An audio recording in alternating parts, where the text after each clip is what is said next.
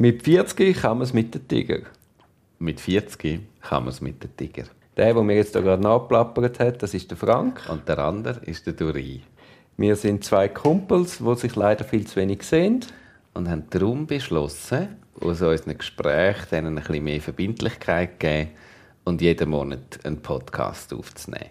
Das ist die wunderbare Idee und wir hoffen, euch macht es genauso Spaß wie uns. Also ich habe mir Mühe gemacht und unsere Playlist anhören. Ja. Und nicht weil ich kann. Ja, hoffentlich. Und neun Lieder sind von dir. Mhm. Unter anderem der grauenhafte Gavin also ich weiß nicht, irgendwas. heisst dann anders, aber ich sage ihm «The Graw», das klingt dann ein bisschen grusig. der Graw. also, und dann hat es Lieder dort drauf, wo ich gar nicht weiss, warum die auf der Liste sind. Das habe ich ja gesagt. Das, ist jetzt eben, das, ist jetzt, das kann man sich jetzt noch ein bisschen ausmalen. Nein, das geht natürlich nicht. Also, entweder nehme ich zum Beispiel Nora Jones oben ab, weil ich keine Geschichte kenne von dir, oder du tust das jetzt noch nachliefern. Also, Nora Jones, es gibt noch einen zweiten Song drauf, vom Amos Lee, den habe ich auch noch nicht erwähnt. Das war am gleichen Event gewesen, im Kongresshaus in Zürich. Und es war voll, gewesen, der grosse Saal vom Kongresshaus. Nora Jones ausverkauft so. Mega Bühnenbild, Lampen, Zeug und Sachen. Und dann kommt die Vorband. Und die Vorband ist der Amos Lee allein mit seiner Gitarre, die so rausläuft. Und er braucht so fünf Minuten, bis er in der Mitte der Bühne ist. So gefühlt. Und dann spielt er so ganz feine Songs. Und ist rausgekommen und hat gesagt, Hello everyone, my name is Amos Lee and I'm warming up for Nora tonight. und hat so ganz easy Songs gespielt und hat es aber geschafft, dass nach 20 Minuten hat das Publikum ihn geliebt. Und einfach grossartig. In der Pause haben weil Nora nachher vor der Pause gesagt hat, übrigens, ich könnte draussen die CD vom Amos kaufen. Nach etwa 30 Sekunden hat der Stand keine CDs mehr gehabt und hat nur noch so Visitenkärtchen verkauft. Äh, rausgegeben von so einem, von so einem Online... Das mache ich von heute auch. Von einem Online-Shop. Willst du ein Visitenkärtchen von mir kaufen? Nein, aber ich habe eben tatsächlich online eine CD bestellt in den USA damals. Weil du hast die CD da nicht bekommen. Und ich musste online in den USA bestellen vom Amos Lee und er begleitet mich und am gleichen Konzert ist auch darum auch der Nora Jones Song. Ich habe Nora Jones einige Mal live gesehen und bin immer wieder positiv überrascht gewesen. Und dort damals in dem Kongresshaus hat es für mich so, das eben so ein, ein riesen Konzert gefühlt.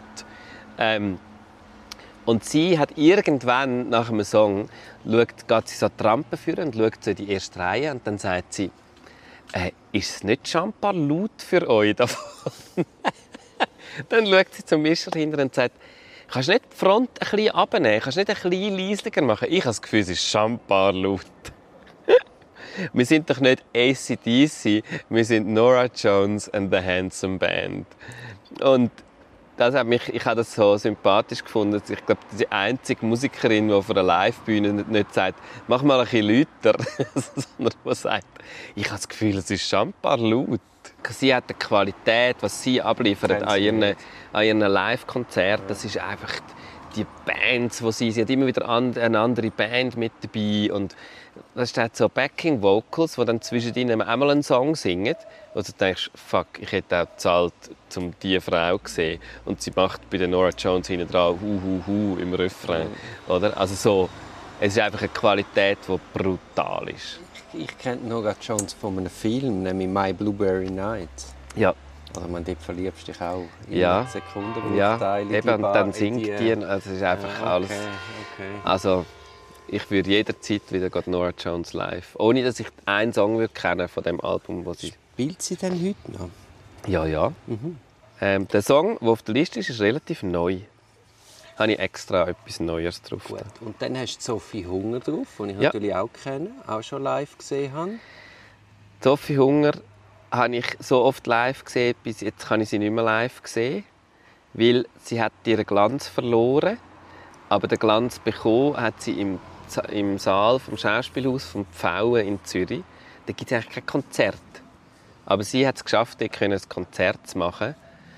Und sie haben eine Zugabe gespielt, unplugged, sind so vorne auf der Rampe geguckt von dieser Theaterbühne. Und du bist in so einem Theaterraum, wo viel irgendwie viel mehr so eine Kugel wird.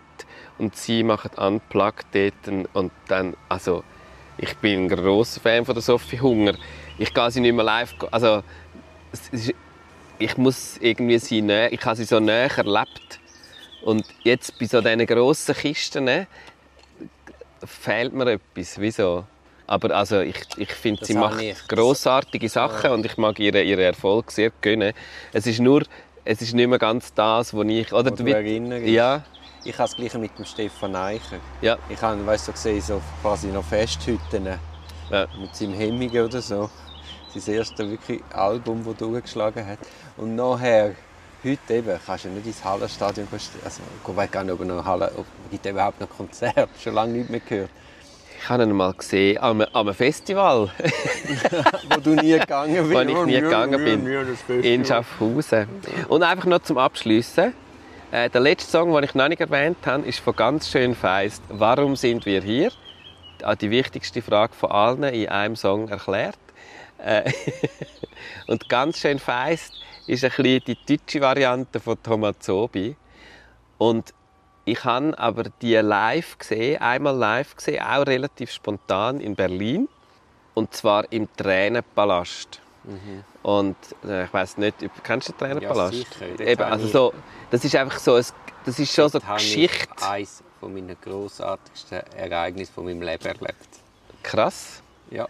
Und dort haben ja sehr viele Menschen sehr viel, die, wahrscheinlich die tragischsten Erlebnisse von ihrem Leben erlebt. Und ich finde, es ist so ähm, Also es ist, äh, habe einfach nur schon der Ort. ich habe Tag und Tag die Reude gesehen, habe gelesen aus Gott der kleinen Dinge. Ja. Das ist eine indische Schriftstellerin. Es hat fast keine Leute gehabt. Und ich habe das Buch gerade gelesen. Ich war hell begeistert. Ich habe gesehen, es ist in Berlin. Ich war auch in Berlin. gewesen, aber habe ich musste hingehen. Und das ist so eindrückliche Person. So ganz eine feine, kleine Person. Aber hat so viel Kraft und so viel zu sagen. Ja, dort, also, eigentlich so einem urtragischen Ort, also am Grenzbahnhof zwischen Ost- und West-Berlin, wo sich eben die Leute haben müssen trennen oder nicht mehr gesehen haben nachher. So eine, so eine, eine Blödelband eigentlich. Also wieso? Ich habe das noch... Es ist mir hure eingefahren, beides zusammen. Und ich bin äh, relativ spontan mit einem Freund, der dort auch in Berlin war, dort hergegangen. Und das ist so eine wichtige Zeit gewesen und es sind so grosse Eindrücke. Weißt du, was mir gerade auffällt?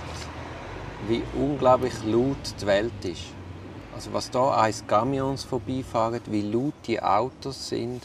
Also sie stinken nicht nur, sind gefährlich und nehmen unglaublich viel Platz weg, sondern sie sind auch noch grusig laut. Wir müssen wegkommen von Autos. Ja, das wird leider verm vermutlich noch sehr lang gehen. Aber es ist ja schon weich, wie man sich das, den eigenen Lebensraum verschneit und äh, ich glaube, zwei, wenn man alle Parkplätze von der Stadt Zürich zusammennimmt, wären das zwei ganze Kreise. Ja. wo man einfach so, so blöde Blechkisten anstellen und jeder ist so stolz auf sein Auto ohne Kratzer. Äh, wie, wie bin ich jetzt auf der Seite gekommen? Weil da ein Lastwagen vorbeigefahren ist. Nein, es ist der siebte Lastwagen in zwei Minuten. Das ist so. Ja, und das Schöne ist ja, wenn du mal Autowerbung anschaust, oder auch TÜV-Werbung oder so, das ist ja immer, du siehst immer nur ein Fahrzeug. Ja, Du siehst immer so eine, es ist so eine Passlandschaft und Ja, irgendwie, ja. oder irgendwie am Strand eine schöne Landschaft und es hat immer eine freie Straße und ein Auto, wo dann die Person drin sitzt und total emotional durch die Welt cruiset. Und es ist ja, es ist ja absurd, du, es ist, du stehst ja nur, also kannst ja nicht fahren mit einem Auto Ja, ja. heutzutage, weil es so viele von den Leuten, die die Freiheit suchen, wo sie dann können so Ja, ja. Der, ich finde auch, eben, mir fällt der Lärm so auf am Morgen beim Joggen. Also weißt, ist so irgendwie 6 Uhr, du gehst gut joggen und du musst relativ laut hören, dass wenn ein Auto vorbeifährt, dass du noch auf deinen Kopfhörern die Musik hörst, kannst hören. Und das zeigt ja auch erst, wie laut das Zeug ist. Und ich meine, der Klang von diesen Autos ist ja bewusst so abgestimmt, dass der Käufer das dann auch will. Also ein Ferrari, da wird lang getüftelt, dass ein Ferrari so tönt, so das Brumm Brumm, wo, wo dann die meistens Herren dazu animiert, unbedingt zu wählen. Also, ich könnte jetzt da, ich habe da sehr starke Meinungen zu dem Thema. Ich glaube auch, wie man merkt. Also, ich frage mich jetzt gerade ein bisschen, ob wir dort einsteigen. Nein. Und dann hätte ich sehr starke Meinungen oder ob man es einfach lönt. Ich möchte äh, einen vorletzten Podcast anschließen. Ja. Du hast eine Situation geschildert, wo du mit einer Person an einem Ort bist, die flippt aus und du weißt ja nicht recht.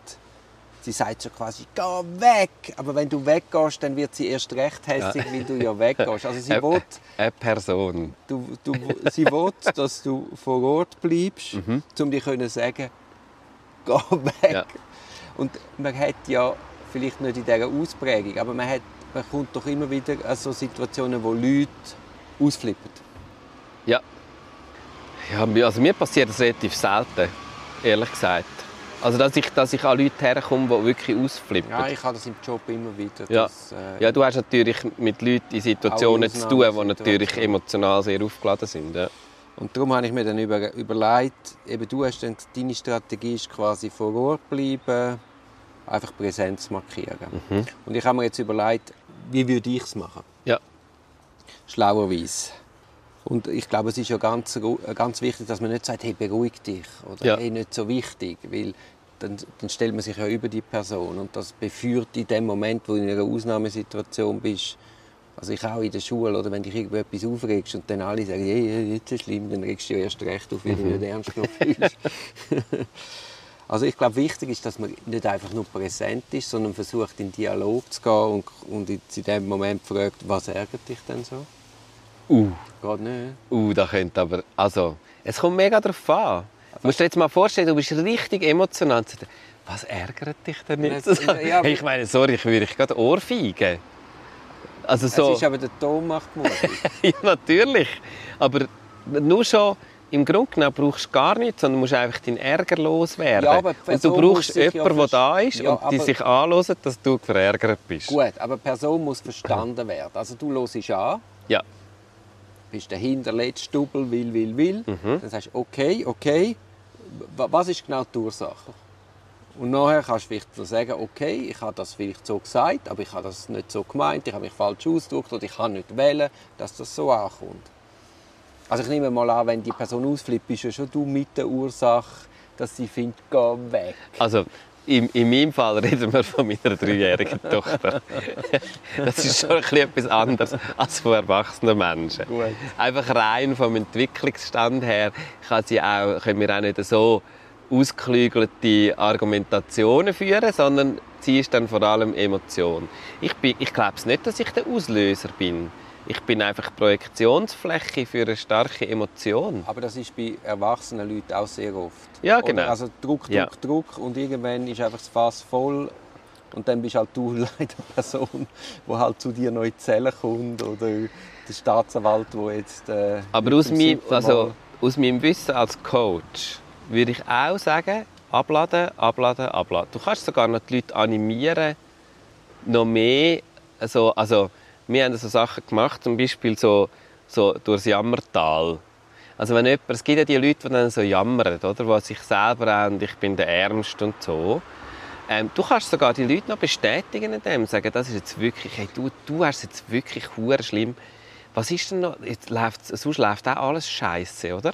Und dann kannst du sie noch ein bisschen... aber, aber, aber ich meine, Wut entzündet sich ja dann auch wieder an Wut.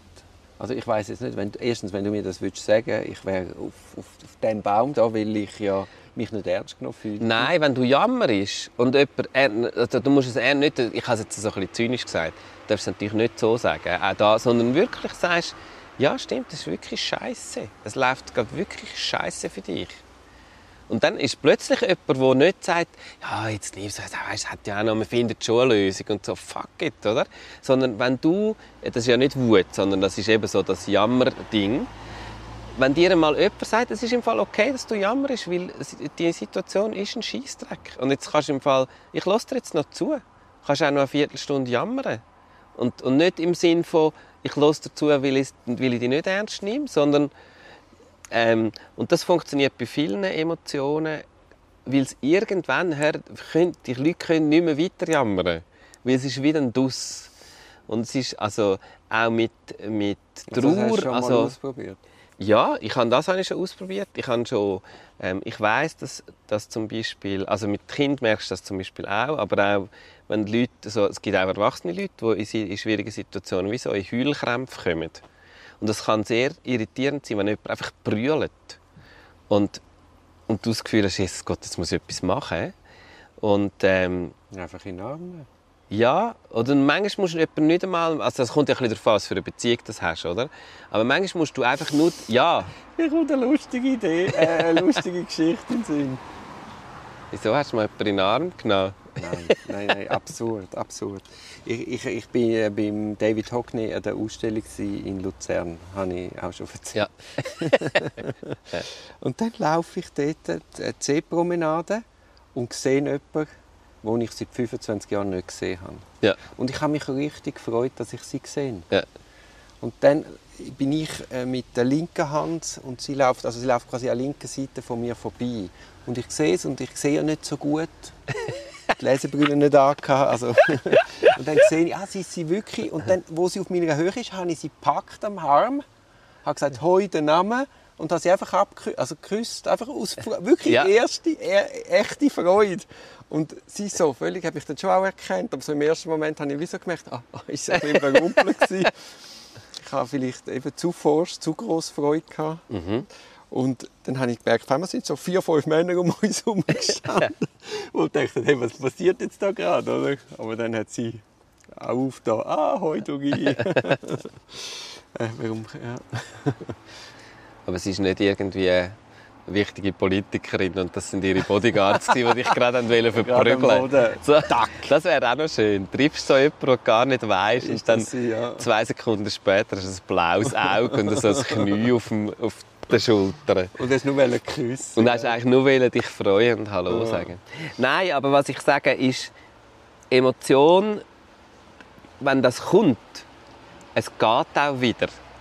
Es, äh, und, und das Dauern, also jemandem eine Viertelstunde lang neben jemandem sitzen, der einen Heulkrampf hat, ist unendlich lang. Oder? Gefühlt. Aber es ist eine Viertelstunde und dann ist es irgendwann weg. In vielen Fällen ist das muss die Emotion also eben, wie du sagst, oder? es gibt einfach Situationen, wo, wo grosse Emotionen kommen, ob jetzt das Wut ist oder Trauer oder Aber ich glaube, auf Wut kannst du nicht einfach nur still reagieren. also Wut auf dich oder Wut Nein, wenn ich jetzt wütig auf dich bin und Ja. sage, du hinterletzte Arsch und du ein Double, und dann, wenn du mir nicht, nicht verstehst, dass du das verstehst oder von mir aus zurückgehst, dann, dann wenn du einfach still daneben stehst. Ja, das ist ja ein Konflikt dann. Also das ist ein Konflikt zwischen uns, also wo, wo die Wut drin eine Rolle spielt. Das, was ich jetzt erzählt habe, ist natürlich nicht, nicht geeignet, wenn, wenn sich das auf mich bezieht.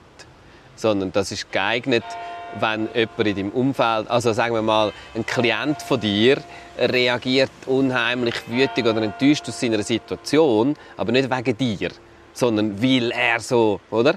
Dann kannst du das anwenden, dass du einfach, einfach da bist. Einfach und ihm das lässt, auch den Raum lässt. Und, und er muss es gar nicht erklären, du musst es nicht framen und du musst nichts daraus machen. Aber bei deiner Tochter, sie sagt ja, geh weg. Ja, Also sie meint schon dich. Und du hast auch gesagt, Nein, dass du ein. Stück weit das Problem hast, das nicht persönlich ja, ja ich nehme es natürlich mega persönlich. Aber ich Aber dann muss sie auch mit dir etwas zu haben. Eben nicht unbedingt. Weil, also es ist ja bei den, bei den Kindern, also, und das, auch, ich glaube auch bei Erwachsenen nicht, nicht immer unbedingt. Irgendetwas ist unangenehm und das muss weggehen. Und vielleicht verbindet sie das auch mit mir, aber sie braucht auch eine Beziehung in dem Moment. Also sie braucht auch jemanden, der da ist. Und, und das ist wie so, am Anfang, bei ganz kleinen Kindern, die können ja, äh, also das ist zumindest eine These, ich weiß es ja nicht, aber eine These ist, dass wie so eigentlich die Welt und sie, das ist so eins. Also es hat Hunger. Es ist nicht, ich habe Hunger und du hast keinen Hunger oder überhaupt, sondern es ist einfach jetzt schlimm. So. Und ich glaube, das, das tut sich so ein bisschen differenzieren und es ist wenn ich jetzt verrückt bin und du bist halt gerade da, dann bin ich auch auf dich verrückt. Ja, aber das Oder? ist auch als Erwachsener so. Genau, das kann auch als Erwachsener passieren, aber schon noch ein bisschen weniger. Man kann es, glaube ich, schon, wir können es glaube ich, schon noch ein bisschen differenzieren. Aber es kann durchaus natürlich auch so passieren, dass man es jetzt, wenn jetzt zufälligerweise halt du gerade da bist, dass es dann auch auf dich... Ja, Das also, ist das Gemeine, dass dann eben meistens beim Falschen entlässt. Ich, ich habe darum ja mir jetzt das Motto gegeben, ich, ich, ich, tu mich einfach, ich lasse mich einfach nicht mehr ärgern. also in welchen Situationen Immer. wirst du... Nein, ich, ich, oder ich, ich, ich bin autonom genug, ich, ich, lasse, ich tue das Recht gar niemandem mehr zugestehen.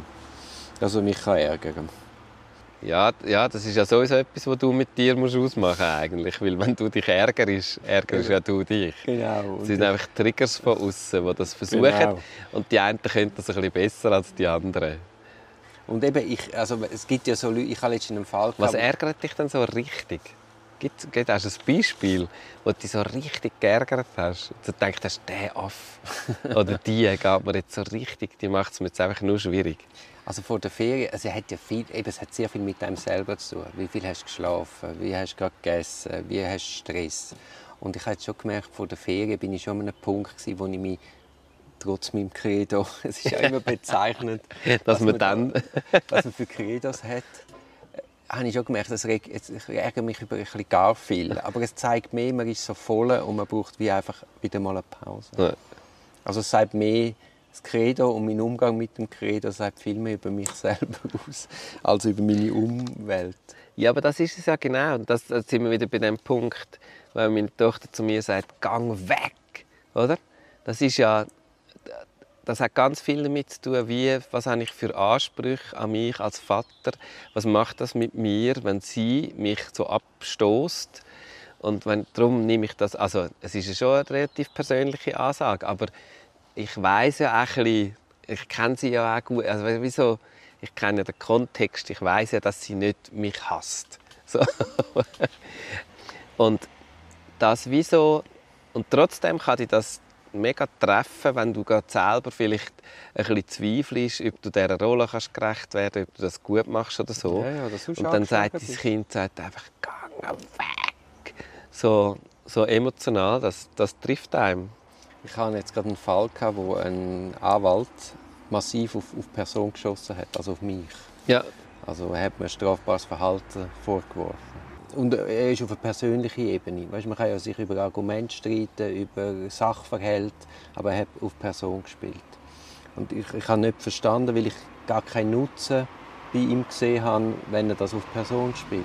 ja, Und ich bin dann auch zum Schluss, habe mir dann überlegt, ja, was macht er? Und dann habe ich eben zum ersten Mal gesagt, also das erste war dann, okay, ich ärgere mich jetzt mal gerade nicht. Ich habe beschlossen, das nicht persönlich zu nehmen. Und bin dann eben auch zum Schluss gekommen, es sagt mehr über ihn und seine Weltsicht aus, als über mein wirkliches Verhalten. ja.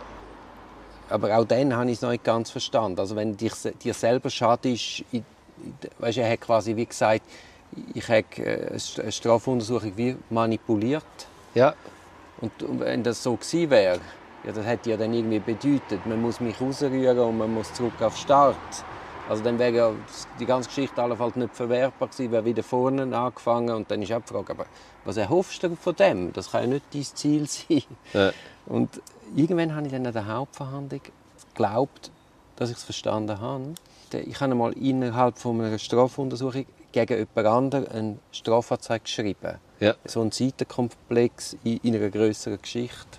Und der hat sich dann so verteidigt, dass er ist natürlich völlig unschuldig. Und dann hat man ihn gefragt, ja, aber warum machen denn die anderen die Anschuldigungen? Und dann hat er gesagt, das ist ein raffinierter Trick vom Anwalt vom anderen, also von mir, weil er will irgendetwas konstruieren, damit sein Klient besser dasteht. ja.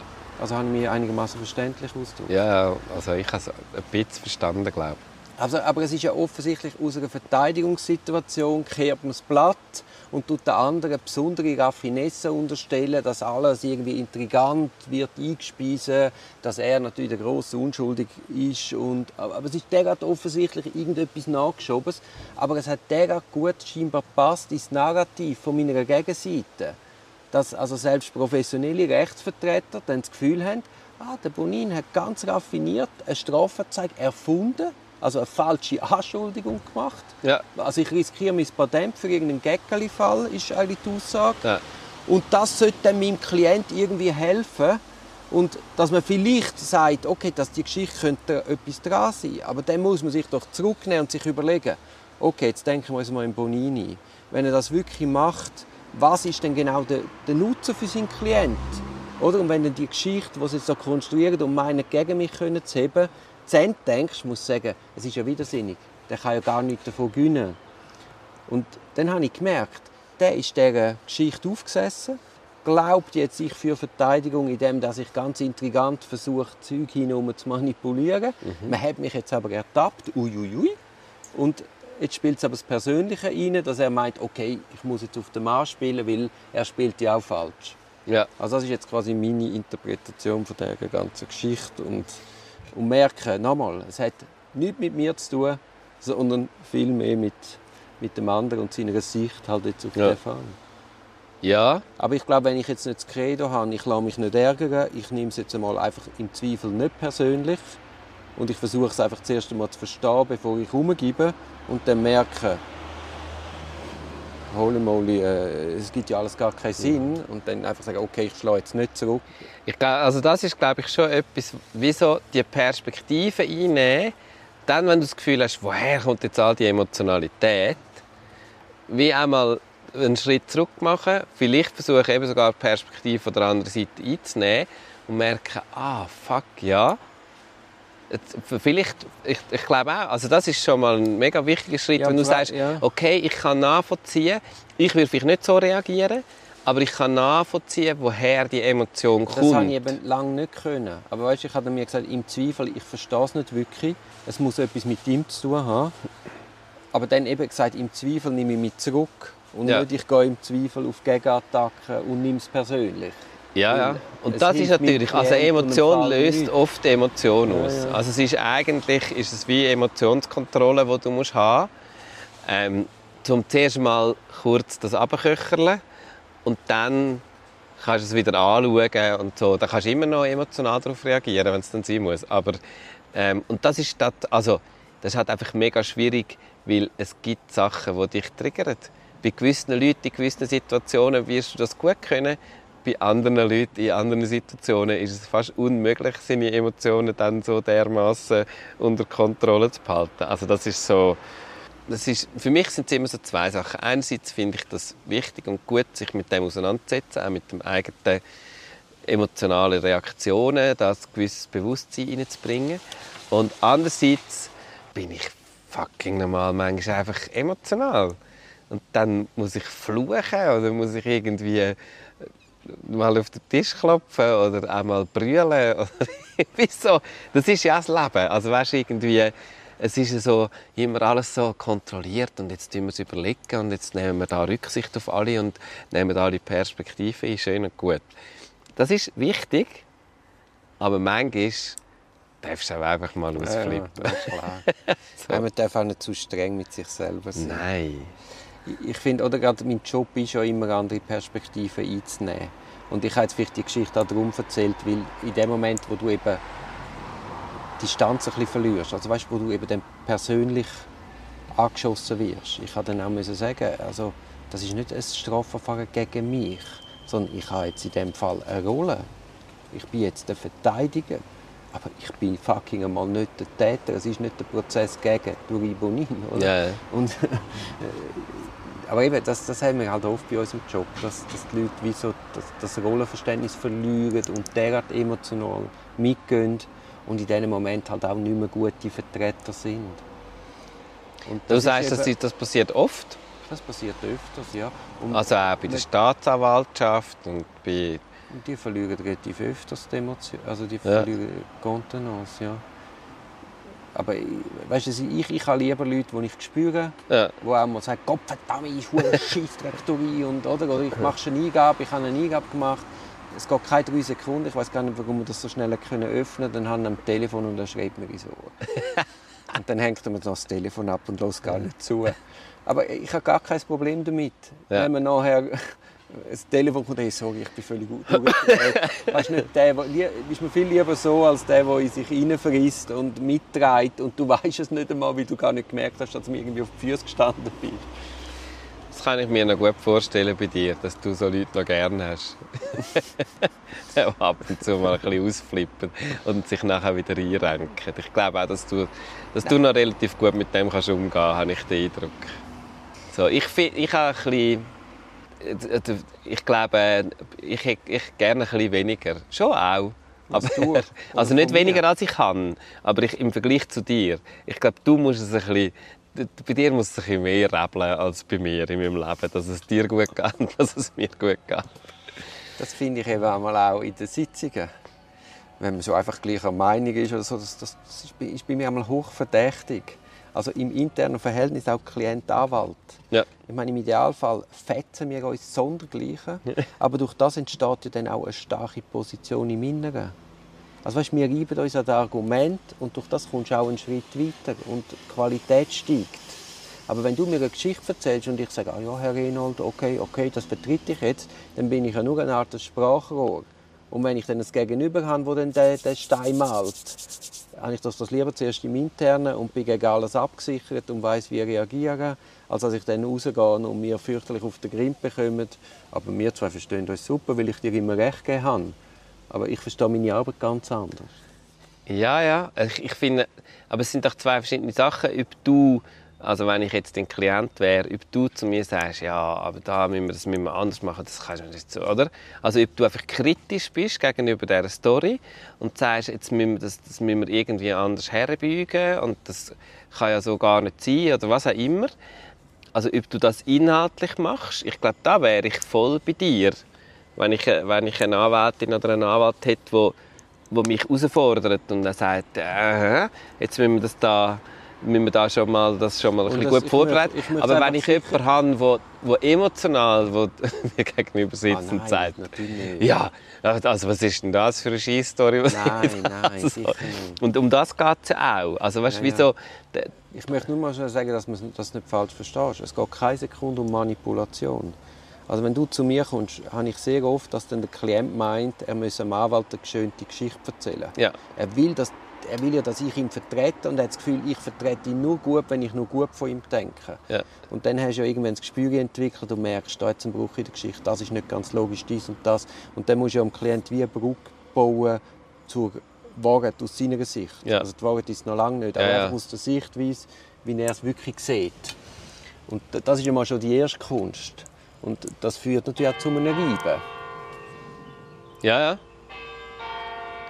Ja, also schon noch spannend.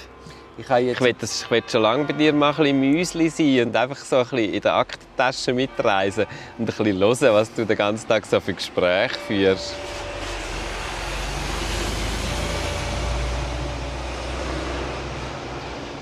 Ich habe auch in letzter Zeit öfters an dich denken und, und das Wort «und». Wir haben doch da bei dir im Impro-Theater die Übung gemacht. Mhm. Also, dass man nicht, oder sagen wir, du sagst etwas, ich bin nicht zufrieden mit dem, und dann sage ich quasi, ich verstehe dich, aber, aber, aber. Ja. Oder das Aber ist ja dann, du hörst nur noch das Aber und bist mhm. in Abwehrstellung und die Emotionen kochen hoch, dass man dann und sagt. Ich, ich, verstehe, äh, ich habe verstanden, was du gesagt hast, Frank, aber ich sehe es anders. Ja. Äh, nein, äh, und ich sehe es anders. Eben und. Ja. Oder? Also, dass man nicht mit dem Aber quasi wie, wie die Aussage mal kaputt macht, weil man dann nur noch in welchem Zusammenhang hast du an das müssen denken oder hast du es aktiv genutzt und ja, dass man eben beides kann respektieren kann. Ja. Also ich verstehe deinen Standpunkt, mhm. das habe ich letztens auch in einem Gespräch gehabt. Ich verstehe deinen Standpunkt und ich entscheide mich aber anders. Aber? Nein, eben und ich entscheide mich auch, oder? Also ich habe dich gehört. Ja. ja. Und im Wissen, dass du es anders siehst, ja. mache ich, mache ich es jetzt Ja, es ist, ein, es ist ein, kleiner, ein kleiner Unterschied, glaube ich. Aber es tut oft das, das vorher wie so sehr negieren, oder? Mhm. Und immer bewusst Es ist nicht gegen dich, sondern ich habe es gehört und gehe anders damit um. Genau. Und gerade bei dir ist es ja oft auch das Bewusstsein, dass es ja eben nicht, es gibt nicht richtig und falsch, sondern es gibt mehrere Varianten und du musst dich für etwas entscheiden. Ja, es gibt besser und weniger gute Argumente. Und der, Anwalt oder der, unser Job oder auch Urteile sind ja eigentlich immer aber, aber, aber. Mhm. Aber man kann sagen, okay, der Anwalt sagt das der, oder der Beschuldigte sieht so und wir nehmen das zur Kenntnis und aus den und den Gründen entscheiden wir aber anders. Und oft wird die andere Perspektive wie einfach weggeblendet. Ja. Und du liest Urteil und denkst, ja, und wo bleiben wir? Wo ist unser Standpunkt? Und dann weißt du nicht, haben sie es nicht gehört oder es wird einfach negiert oder weißt es nicht. Mhm. Aber man möchte schon wie erfahren, okay, man hat das gehört und das sind jetzt die Gründe, warum man anders entscheiden. Ja. In Bezug auf die eigenen Argumente. Und das führt ja dann erst zu einer höheren Qualität, weil man sich kann reiben kann, auch über die Instanzen. Mhm. Also ich finde das Wörtchen «und» sollte man so oft wie möglich verwenden.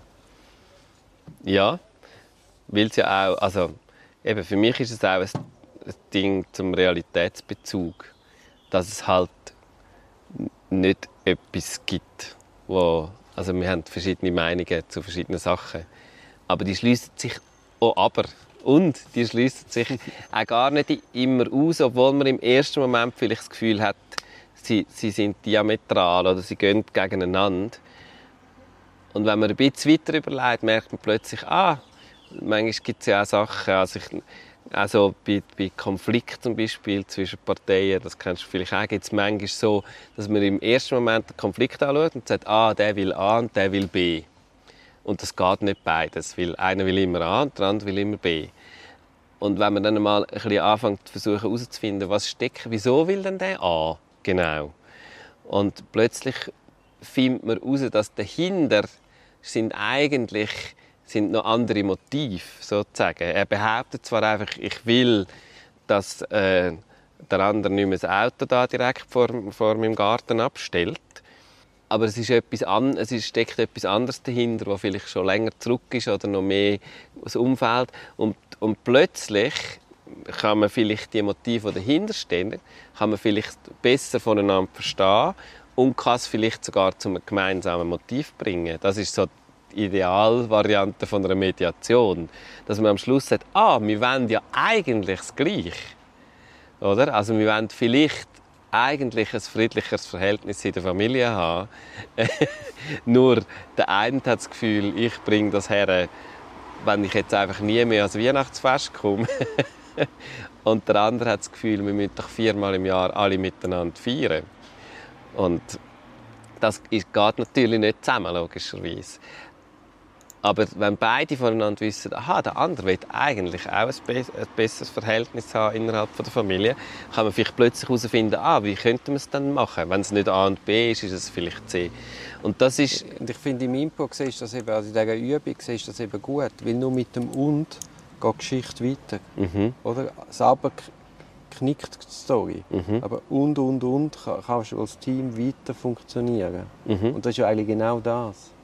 Ja, also es ist schon es ist ein sprachlicher Trick auch, um, um sich selber ein bisschen überwinden. Und das finde ich lässig an diesen, an diesen so Mini-Methoden sozusagen, die auch über die Sprache funktionieren, dass man sich immer selber, immer selber wieder muss herausfordern und selber merkt, wie man darüber stolpert und dann merkt, wie oft nutzt man eigentlich so Sachen, die einem in so, in so Fallen locken, dass man selber das Gefühl hat, ja, ich habe eine Idee, du hast eine Idee, meine ist besser. Und darum lasse ich dir gar nicht mehr zu. ich finde es einfach, also das, das Aber ist ja tief in einem eingebrannt. Mhm. Wir sind schon eine Aber-Gesellschaft. Ja, wir wollen alle Recht haben. Ja. Ich meine, das ist ja dein Beruf. Ja, ja. Nein, ich sage ja, nein, ich der Prototyp von... Das ist eigentlich, du bist eigentlich das ist der Aberberuf. Ja, der Aberberuf. Der perfekte Aberberuf. ja, ich, ich finde es einen spannenden Aspekt bei Diskussionen, wenn ich mich selber dabei ertappe, dass ich nicht mehr zulasse und nur noch warte darauf, bis ich meine bessere Position, das Gegenposition... Geht mir, das geht mir mit jedem Satz bei dir so. ja, aber das ist ja ganz schlimm eigentlich. Wieso bin ich Nein, dann noch in dieser das? Diskussion? Hä? Nein, aber das, also ich kenne das von mir schon dass zum Beispiel in Verhandlungen oder so, dass jemand, dass jemand auf der Gegenseite anfängt und dann irgendwann weißt du so, da, jetzt, jetzt habe ich das Gegenargument, ja, da setze ich ein. Und dann redet er noch eine Minute. Ich meine, ich höre dem noch zu. Ich warte nur, bis er Luft holt, bis ich kann sagen ja, ist schon gut.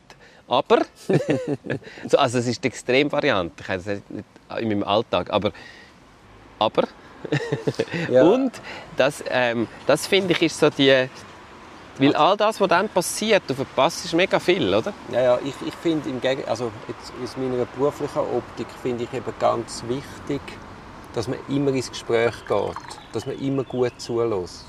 Weil sonst findest du keine Lösungen. Mhm. Das ist ja logisch, das ist jetzt eine Binsenwahrheit. Aber das gilt selbst für das Strafrecht.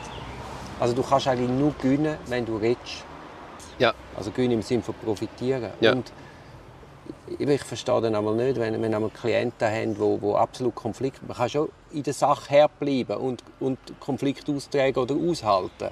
Aber das heißt immer noch nicht, dass ich muss auf eine persönliche Ebene gehen muss und mich nicht gleich mit der Gegenseite, mit dem Staatsanwalt, mit der Polizei freundlich, nicht zugewandt über die Sache unterhalten. Weil auf einmal geht die Tür auf. Ja. Und ich finde gerade bei Bagatelldelikt, wir haben so viel Bagatellscheiß.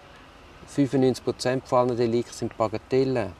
Da müsstest du, Leute, da müsstest eine, Media eine zwingende Mediation einführen bei Mehrparteien, weißt, wenn du wirklich Geschädigte hast. Ja. Weil du musst ja, das Ziel ist ja, Gesellschaft befriedigen.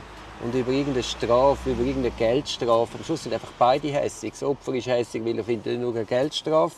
Die haben ja völlig einmal überzogene Vorstellungen. Und, und der Täter ist hässig aufs Opfer, weil er jetzt eine Geldstrafe bekommt. Und, und, aber wirklich einsichtig ist er ja nicht, oder?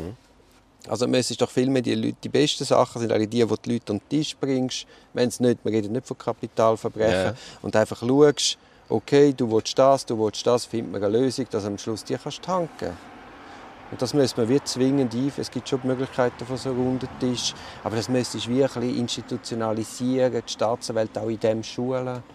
Ich erzähle es, weil ich gerade letztens in Biel einen Fall hatte, wo die Gerichtspräsidentin oder die Richterin, die hat das sensationell gemacht. Ja. Die hat einen fünfjährigen massiven Streit, wo im Hintergrund eine Scheidung ist, wo sich Saures kennt mit strafrechtlichen Vorwürfen und und und, hat die tatsächlich in drei Stunden befriedigt. Krass. Ganz krass. Sensationell.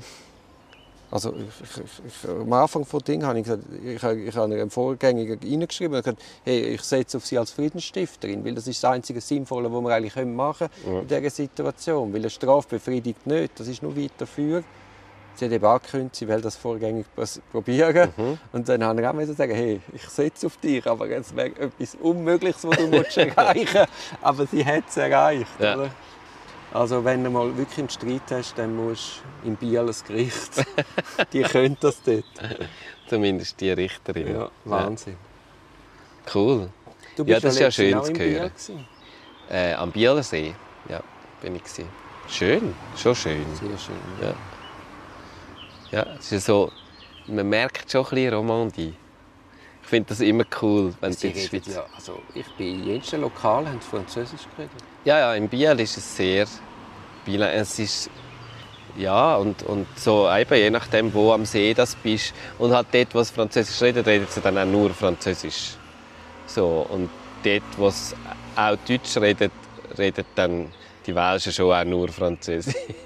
Ja, aber ich habe das, ich habe das eigentlich lässig gefunden. Also du kommst in ein, in ein Lokal und offensichtlich sind es Welsche.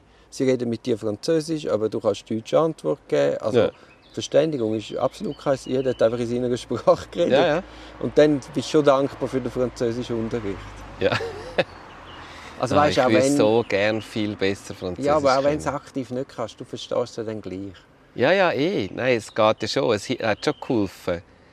Aber ich wäre so gern viel besser Französisch und Italienisch. Und Und Spanisch. Russisch. Und Russisch. Ja, ja, ja. Ich wäre auch gerne grösser, schneller, gescheiter, ich würde besser sehen. Was, Du darfst jetzt eine Wunscheigenschaft. Jetzt- was, also, wärst, also wärst, wärst lieber, nein, ich habe eine Frage dich. wärst lieber attraktiver oder intelligenter? Ja, Komm mal, du müsstest entscheiden. Ja, gell? ist nicht so also, einfach. hä? Also wie schön würde ich werden? ja, egal. Einfach, du kannst nur in einem kannst dich Nein, jetzt aber ich könntest- muss ja wissen. Also, Nein, wie nein, sehe ich denn aus und wie gescheit wäre ich? Du kannst einfach dich nur im einen, du musst dich entscheiden, wo hat es noch Potenzial. Wirst du noch schöner oder wirst du noch gescheit? Bei beidem Potenzial. Nein, ich muss du musst wissen, dich jetzt entscheiden. ja, in Richtung besser. Aber wie viel? In beiden etwa gleich viel in besser.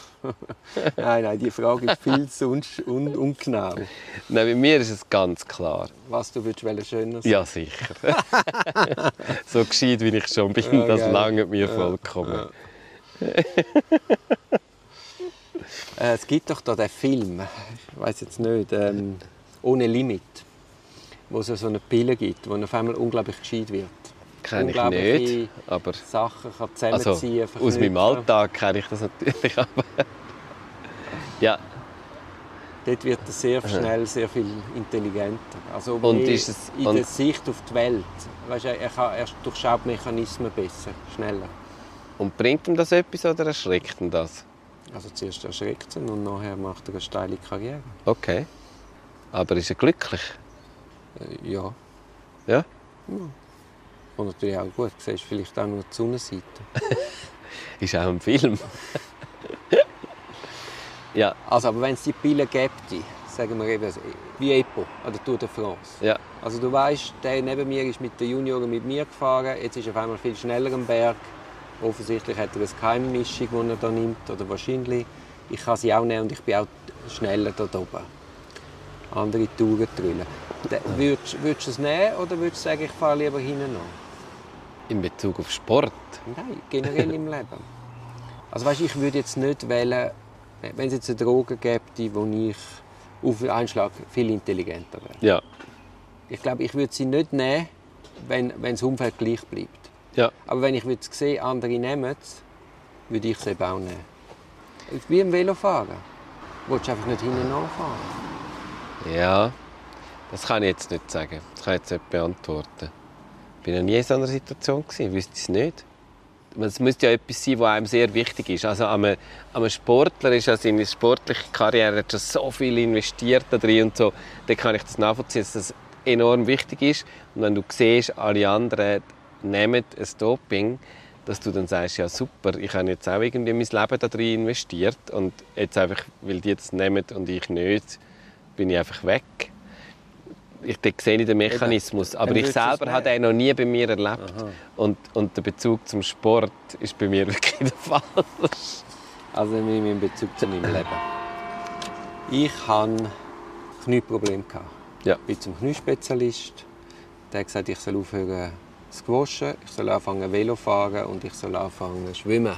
Ja, Jetzt tue ich nicht mehr squashen, aber ich jogge jeden Tag. ja auch nicht besser. ist sicher nicht besser. Aber ich, wenn, wenn ich jetzt später einmal sollte zu bekommen, was nicht klar ist, aber es kann ja theoretisch sein. Und dann müsste man sagen, okay, Duri, du bist ein so ein Jockel, du hast ja gewusst, man hat es dir gesagt, warum bist du nicht schwimmen und Velo fahren. Und ich müsste sagen, ich, ich kann gar nicht anders können. Also psychohygienisch ist mir das Jogging so wichtig, die Zeit am Morgen für mich im Wald, dass, dass das viel mehr ist als einfach nur Bewegung. Also tue ich ja nicht davon zögern, etwas zu machen, was im Moment nötig ist, aber mir vielleicht hinten raus schadet. Und das ist ja wie Seppo. Ich möchte jetzt diese Saison möglichst schnell den Berg raufgehen, auch wenn es vielleicht hinten raus mir längerfristig an Gesundheit geht. Aber in dem Kleinen habe ich das jetzt für mich so entschieden. Aber es ist ja nicht so, dass du das machst, weil rundum alle auch gehen mit Knieproblemen joggen. Also der Vergleich zu vorher, sozusagen, alle anderen schaffen es ja auch, also muss ich es auch schaffen. Das ist ja jetzt etwas, was nur du für dich entschieden hast. So, wenn ich dich richtig verstanden Ja, habe. natürlich, aber es ist ja auch aus, aus einem Momentum heraus, wo, wo du das Gefühl hast, es geht gar nicht anders. Eben, du hast die Wahl der Tour de France. Entweder nimmst du auch Epo und du fährst einfach nicht mehr Tour de France. Du fährst vielleicht noch... Ist auch schön, ein bisschen um den Zürichsee. Nein, aber es ist ja dein Job, oder? ja, ja. Also ich habe die Wahl, den Verstand zu verlieren oder jeden Morgen zu joggen. Ja. Mit dem Risiko, dass du irgendwann ein Knieproblem hast. Vielleicht, aber Ja, da würde, da würde ich jetzt schon auch den Verstand zusammenbehalten. Aber ich habe auch schon Studien gesehen, die dann eben sagen, das tut den Knie sogar gut. Ja, das mit diesen Findest Studien, immer das die weiß man nicht. Findest Du, immer die Studie, die dieses Ergebnis... du wirst wahrscheinlich noch an etwas sterben, wo du am Schluss denkst, da hätte ich jetzt auch nie gedacht, dass ich an dem sterbe. Du wirst noch runterschauen aus dem Himmel und sagen, schau mal da, das hätte ich jetzt auch nie gedacht. Dass jetzt mir noch so einen Felsblock auf den Kopf geht.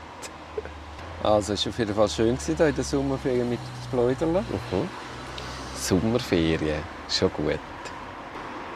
Hast du eigentlich zum Schluss noch, noch einen Tipp? Was man hier in der, in der Rest Sommerferien noch lesen oder hören Ich habe einen Buchtipp. Sehr gut. Ich frage jetzt nicht, wie es mit dem Müll steht. Ich habe einen äh, Buchtipp. Er ignoriert meinen.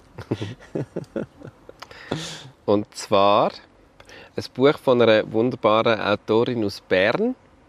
Äh, Sie heißt Noemi Somalvico und ihr Buch heißt ihr, ihr Erstling, wo, wo ich erst angefangen habe zu lesen, aber schon recht lustig finde, heißt Ist hier das Jenseits? fragt Schwein. Es lohnt sich wirklich, ist ein kleines herziges Büchlein, wo man idealer, ideal kann, es ist so schön so pink und mit so Wulchen drauf, wo man ideal kann im Liegestuhl liegen und ein bisschen lesen. Und es ist eigentlich eine Fabel, eine sehr lustige Fabel zum Leben. Findest du nicht gefährlich, ein Buch zu empfehlen, das du selber noch nicht fertig Mhm. gelesen hast? Doch, aber mit so Gefahren kann ich umgehen. Mit 40 kann man es mit. äh, Digger.